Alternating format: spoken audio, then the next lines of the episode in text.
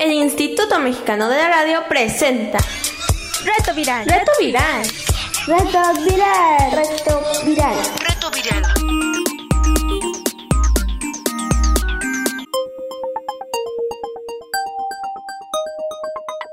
Reto Viral. Hola chicos y chicas, esto es Reto Viral. Hoy es viernes de coronavirus y es viernes de respuestas y hoy termina la segunda de las nueve semanas de verano divertido.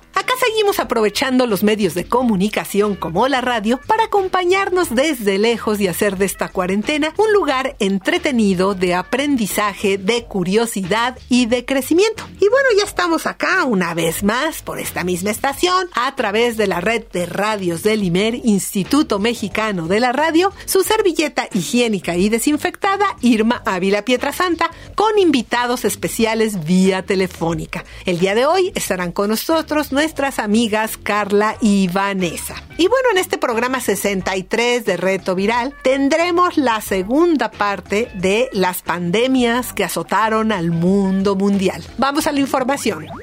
Reto Viral. Reto Viral. Como ya dijimos la otra semana, la enfermedad forma parte de la historia de la humanidad de manera intrínseca. En la actualidad estamos sufriendo el coronavirus, pero desde que el ser humano empezó a organizarse en sociedad y a crear núcleos de personas que convivían juntos en un mismo espacio, las enfermedades contagiosas llegaron para quedarse. La semana pasada hablábamos de la peste de Justiniano, de la peste negra, de la bubónica, de la viruela. Y bueno, todas esas eran epidemias. ¿Por qué? Porque no fueron globales. Si acaso la viruela fue la que más se extendió porque como fue la época del descubrimiento de América o del encuentro de los mundos, pues llegó desde Europa hasta este continente.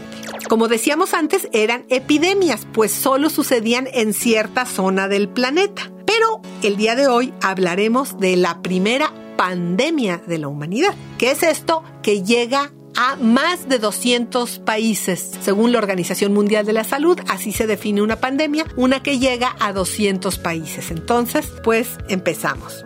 Esta primera pandemia fue nada menos ni nada más que la gripe española. En marzo de 1918, durante los últimos meses de la Primera Guerra Mundial, que fue entre 1914 y 1919, se registró el primer caso de gripe española, paradójicamente en un hospital de Estados Unidos. Los Estados Unidos decían que era una gripe sin importancia y no dejaban que la información se divulgara porque no querían que ni sus aliados ni sus enemigos en la guerra se enteraran de la verdadera situación que estaban viviendo. España se había mantenido neutral en esta guerra y por ello la información circulaba con más libertad en España. Y ahí un periódico español se da cuenta de que esto no es ninguna gripita y lo denuncia como una enfermedad muy problemática, como fueron los periódicos españoles los que divulgaron esta información al mundo, por eso la bautizaron en Estados Unidos como la gripe española. Esta virulenta cepa del virus de la gripe se extendió por todo el mundo, casi al tiempo que las tropas de Estados Unidos se repartían por los frentes europeos. Los sistemas de salud se vieron desbordados y las funerarias no se daban abasto. Estudios recientes han revelado datos más precisos. Se estima que la tasa global de mortalidad fue de entre 10 y 20% de los infectados, llegando a morir en todo el mundo entre 20 y 50 millones de personas. Hay quienes incluso se atreven a decir que pudieron ser 100 millones. Ustedes dirán, ¿morirse de gripa? Bueno, tenemos que recordar que en ese momento no había ni antivirales, ni antibióticos, ni vacunas. Segunda pandemia, la gripe asiática. Esta fue registrada por primera vez en la península de Yunnan, en China. Era un virus de gripe H2N2, de procedencia aviar, o sea que venía de las aves, y apareció en 1957, y en menos de un año se había propagado por todo el mundo. Para entonces, el papel de la Organización Mundial de la Salud, la OMS, el brazo médico de la ONU, creado en 1948, diseñaba cada año ya una vacuna destinada a paliar los efectos de las mutaciones de la gripe. A pesar de que los avances médicos con respecto a la pandemia de la gripe española contribuyeron a contener mucho mejor el avance de este virus, esta pandemia registró un millón de muertos en todo el planeta. 3. La gripe de Hong Kong. Tan solo 10 años después de haber superado la última gran pandemia de gripe, apareció de nuevo en Asia la llamada gripe de Hong Kong era una variación del virus de la gripe H3N2 y fue registrada en esa ciudad en 1968. Se expandió por todo el mundo con un patrón muy parecido al de la gripe asiática. Un millón de personas fueron las víctimas que causó esta nueva cepa de gripe. 4. El virus de la inmunodeficiencia adquirida, VIH, más conocido como SIDA. Una de las pandemias más graves y más recientes conocida por la sociedad actual es la del virus del SIDA. Los primeros casos documentados tuvieron lugar en 1981 y desde entonces se extendió por todo el mundo, centrando gran parte de los esfuerzos de las organizaciones mundiales de la salud. Se cree que su origen fue animal y sus efectos son algo que podría describirse como agotamiento del sistema inmunológico. De modo que el propio virus no te mata, no es letal, pero sí lo son sus consecuencias, pues el cuerpo se queda desprotegido frente a otras enfermedades que las llaman oportunistas y entonces como no tiene defensas el cuerpo te puedes morir de cualquier cosa. Su contagio se produce por contacto de fluidos corporales. A pesar de que estas vías de transmisión lo hacen menos contagioso, a priori, que otros grupos de la gripe, digamos, el desconocimiento inicial permitió que se expandiera con mucha rapidez. Se calcula que el VIH ha podido causar alrededor de 25 millones de muertes en todo el mundo. Otras epidemias que recientemente han alcanzado a grandes zonas del planeta sin llegar a ser pandemias son la gripe H1N1 o influenza y el ébola. La influenza H1N1 o gripe porcina es una infección de la nariz, la garganta y los pulmones causada por el virus de la influenza H1N1. En la primavera de 2009 fue detectado el primer caso en los Estados Unidos y se propagó rápidamente por todo el país y el resto del mundo. Este nuevo virus H1N1 contenía una combinación exclusiva de genes de virus de influenza que nunca antes había sido identificada en personas o animales. Este virus fue designado como el virus de la influenza y causó 12.000 muertos. El virus H1N1 ahora se considera un virus de gripe regular y es uno de los tres virus incluidos en la vacuna antigripal estacional regular. El ébola, por su parte, es una enfermedad potencialmente letal, provocada por el virus del mismo nombre y es una de las más mortíferas que conoce el ser humano. Hasta 2014, los brotes solían ser limitados, tanto geográficamente, afectando sobre todo áreas remotas del Ecuador africano, como en el número de personas afectadas. Pero ese año, varios países de África Occidental sufrieron una epidemia sin precedentes, que llegó a las principales ciudades, cruzó fronteras e infectó a más de 30.000 personas con el resultado de 11.000 muertes. La última pandemia conocida ahora es justo la que estamos viviendo, el coronavirus. Ya llevamos casi 500.000 muertos y bueno, estamos, parece aún lejos de que esto termine hasta que tengamos o vacuna o medicina que la cure. De hecho, China hace unos días volvió a cerrar varias ciudades por un rebrote de la enfermedad. Parece que seguiremos en cuarentena. Reto viral, reto viral. Y bueno, para continuar hablando sobre pandemias, tenemos en la línea a nuestra amiga Carla. ¿Cómo estás, Carla? Bien, Oye, Carla, ¿cuántos años tienes? bien. ¿Y con quién estás pasando esta pandemia? Con mi mis papás y mis abuelos. Ok, muy bien. Oye, ¿cómo te fue en la escuela? Bien, ¿Ya acabaste? sí, ya acabé. ¿Ya te entregaron tus calificaciones? Todavía no. Pero tú crees que te fue bien. Sí, yo, yo creo que sí me fue bien. Ah, ok, qué bueno. Oye, ¿habías oído de todas estas otras pandemias recientes como la gripe española, la influenza, el SIDA? Sí. Pero nunca nos había llegado nada tan directo, ¿verdad? No, Sí, ok. Oye, ¿qué es- crees tú que se necesitamos para controlar una pandemia? pues que nadie salga de casa. Bueno, esta, cada una tiene sus diferencias. Por ejemplo, la, la de la influenza no es de no salir, hay que vacunarse porque ya hay vacuna, ¿verdad? Hay, Sí. según, según la que sea. Oye, ¿y ya te enteraste que en China ya volvieron a cerrar este, varias ciudades porque regresó el coronavirus? No vi en las noticias. Sí, ¿qué piensas de eso? Que es muy feo. Híjole, se me hace que se nos va a prolongar este asunto, ¿no? Sí. ¿Qué, ¿Qué harías si nos dicen va a haber segunda ola de coronavirus? De volver a quedarnos en casa y, y poder que los científicos encuentren una vacuna. Exacto, eso, eso es lo que estamos esperando, la vacuna para volver a salir a la calle, porque la influenza pasó lo mismo, pero pues como ya hay vacuna, ya nos vacunamos y ya salimos muy felices. Oye, pues muchas gracias Carla por haber estado con nosotros el día de hoy acá. Sí, gracias a ustedes también. Chao, que estés muy bien. Gracias. Bueno, y pues vamos a escuchar algo de música con un grupo que ya había estado invitado en este programa que se llama Rayos y Centellas, con una canción que nos habla de que todo estará bien cuando acabe la pandemia. Vamos a la música.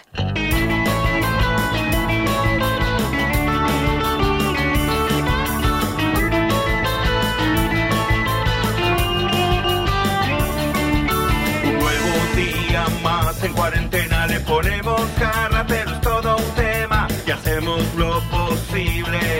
para estar de buen humor. Arrancamos de entrada con pantalla, la escuela está dentro de mi casa con videos en el cuarto, en el baño, en la cocina, la terraza y el comedor. Tenemos mucho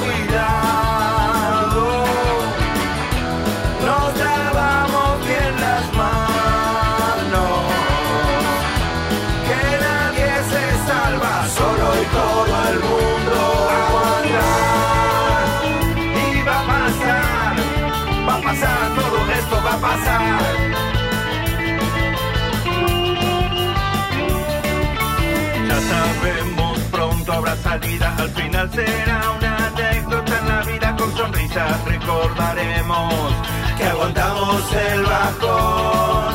Falta menos para volver a cruzarnos muy felices, ya podremos abrazarnos en la... Estás escuchando Reto Viral. Y bueno, para seguir hablando de pandemias, tenemos en la línea a nuestra amiga Vanessa. ¿Cómo estás, Vanessa? Muy bien, gracias. Oye, ¿cuántos años tienes, Vanessa? 12. Oye, y cuéntame, ¿con quién estás en esta cuarentena? Pues con mi familia, mi papá, mi mamá y mi hermano. ¿Y cómo se la están pasando? Pues bien, aquí a veces jugamos, platicamos, nos conocemos un poco más. Ok, y oye, ¿ya terminaste la escuela? Ya, ya terminé. ¿Y cómo te fue? Muy bien. Qué buena, ¿eres aplicada? Sí, sí, aplicada. Ah, qué bueno, me parece muy bien. Oye, ¿y tú habías oído de todas estas pandemias recientes como la gripe española, el SIDA o la influenza? Sí, solamente de la influenza. Ah, pues es la gripe española. Todo es que la gripe española fue hace mucho, ¿verdad? En el 1918. Sí. Pero bueno, en fin. Oye, ¿y tú cómo ves esto de las pandemias? ¿Tú tienes miedo de que te pudieran dar esas enfermedades como la influenza o la gripe española o Pues la verdad más o menos. ¿Por qué? Porque a veces salgo y se me olvida mi cubrebocas o a veces no me dan las vacunas como es. Ah, bueno, pero es que depende de qué enfermedad, ¿verdad? Sí. Claro, para el para el coronavirus es es este El tapabocas, pero por ejemplo, para la influenza Con la vacuna. Exacto. Entonces, esa es la cosa. Entonces, tenemos que incluir más- cada vez más vacunas para prevenirnos de todas estas enfermedades posibles. Y oye, cuéntame una cosa. ¿Qué harías si regresara? ¿Ya viste que en China ya les regresó? ¿Qué harías Ay, si regresara acá? Ya se acaba el coronavirus y nos vuelven a encerrar de regreso. No, pues tener mucha más precaución. Así es. No queda otra hasta que no haya vacuna, ¿verdad? Sí. Ok. Oye, pues muchas gracias por estar con nosotros el día de hoy en el programa, querida. No, muchas gracias a ustedes por invitarme. Órale, pues, pues que estés muy bien. Chao. Chao. Y bueno, nosotros regresamos a la música. Vamos a escuchar algo más de rayos y centellas.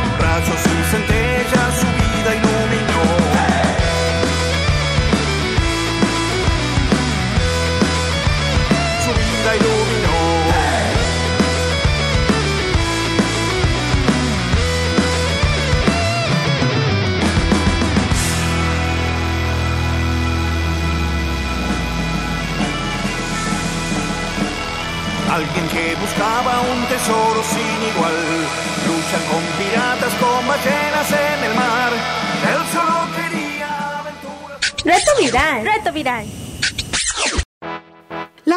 De hoy estuvo a cargo de Rayos y Centellas, que es una banda argentina creada por Gustavo Libedinsky, quien también formó parte de otra banda que se llamó Papando Moscas, que fue pionera en su país para cantar a ritmo de rock con niños y que, aunque ya no existe, pues sigue escuchándose y sigue siendo referencia. Su nombre proviene de la famosa frase de Batman y se bautizaron así porque quieren transmitir mucha fuerza y energía, sobre todo después del suceso inesperado que vivieron, cuando un grupo de extraterrestres dudaba de su veracidad y les exigieron un sacrificio para demostrar que son un verdadero tornado de rock y en caso contrario el planeta sería invadido.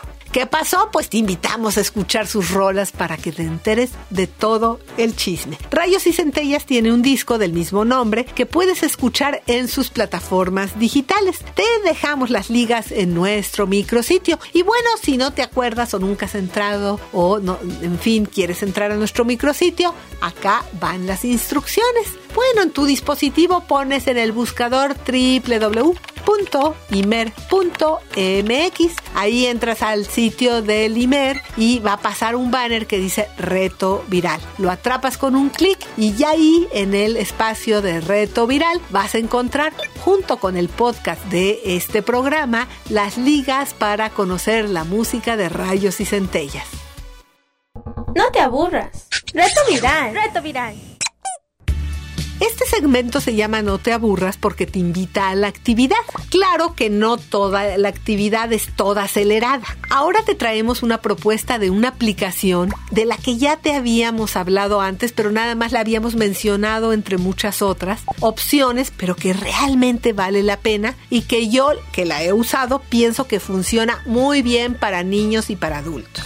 Esta aplicación es una aplicación para aprender a meditar y para ponerse feliz. Porque sabes, ser feliz es también una decisión. Tú me dirás, ¿cómo que es una decisión? Yo tengo problemas, no puedo salir, no aguanto a mi hermano, estoy harto de este encierro, no me digas que ser feliz es una decisión. Pues aún así, ser feliz es una decisión y te voy a explicar por qué. Esta aplicación la hicieron unos practicantes del budismo. Ellos dicen que algunas veces uno no puede controlar lo que le pasa cosas que vienen de afuera y que no puedes hacer nada, pero lo que sí puedes controlar es la forma como enfrentas eso que te pasa. Puedo bien armar un drama, sufrir, gritar, llorar y patalear o respirar con calma y pensar que si no puedo hacer nada, ¿para qué sufro tanto?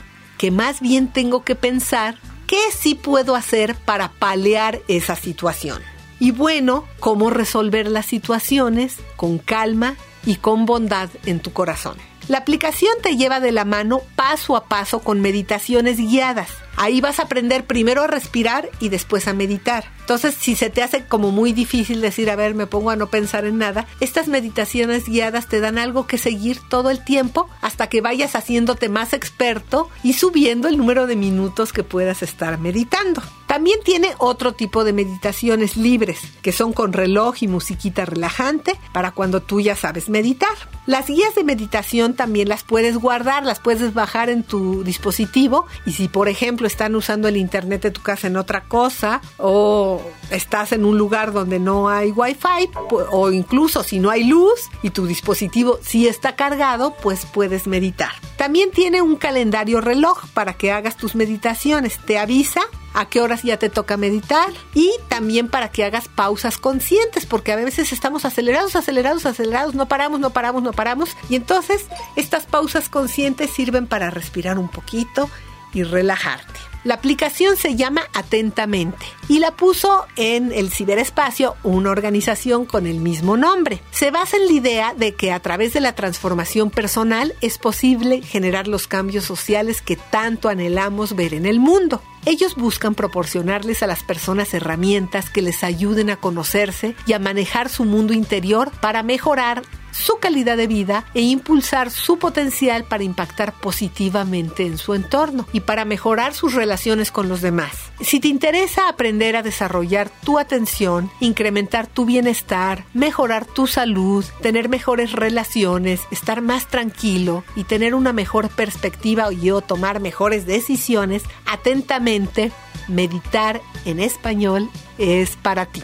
Descárgala en tu App Store o en Google Play, pruébala y compártela con tus amigos. Te dejamos las ligas en nuestro micrositio. Viernes de respuestas. Bueno, y hoy es viernes de respuestas. Soy Sofía. ¿Qué museos en línea me recomiendas para visitar?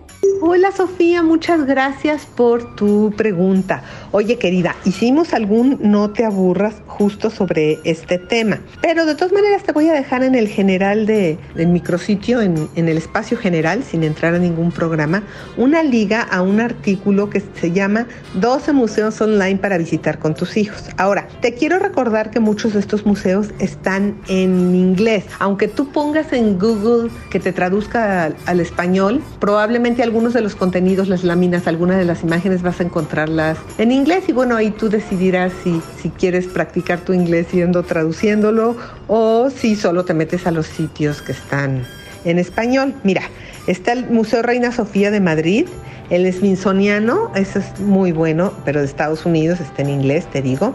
El de la fotografía americana, eso no necesita mucha explicación aunque sea americana. La Galería Nacional de Londres. La Capilla Sixtina es una buena opción porque tampoco necesita mucha explicación, es ver las pinturas de Miguel Ángel. El Pasillo de Versalles, el Van Gogh de Ámsterdam, que también pues no necesitas tanta explicación. El Louvre de París, o sea, pintura, mucha pintura. El Metropolitano de Nueva York, el del Prado de Madrid, la Galería Nacional de Berlín y por ahí también en otro, no te aburras, les sugería visitar lugares arqueológicos como Pompeya, o sea, que es esta ciudad que quedó enterrada en Italia por el Vesubio, por la ceniza del Vesubio, que se conservó tal como quedó, que es muy impresionante, es estar caminando en una ciudad romana. También lo puedes encontrar en, en Google Maps te metes y puedes buscar, por ejemplo, Pompeya y encontrar algún recorrido a pie y a nivel de calle. Bueno, pues que te diviertas eh, buscando en todos estos espacios. Te invitamos a que tú también nos envíes tus mensajes. Mándalos al número de Reto Viral. ¿Tienes preguntas? Contáctanos. WhatsApp 55 28 60 29 18.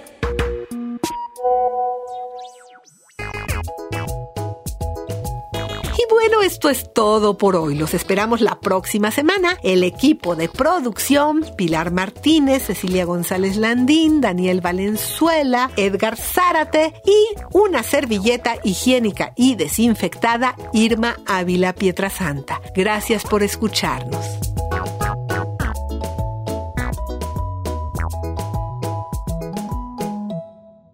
El Instituto Mexicano de la Radio presentó Reto Viral. Reto Viral. Reto viral. Reto viral. Reto viral.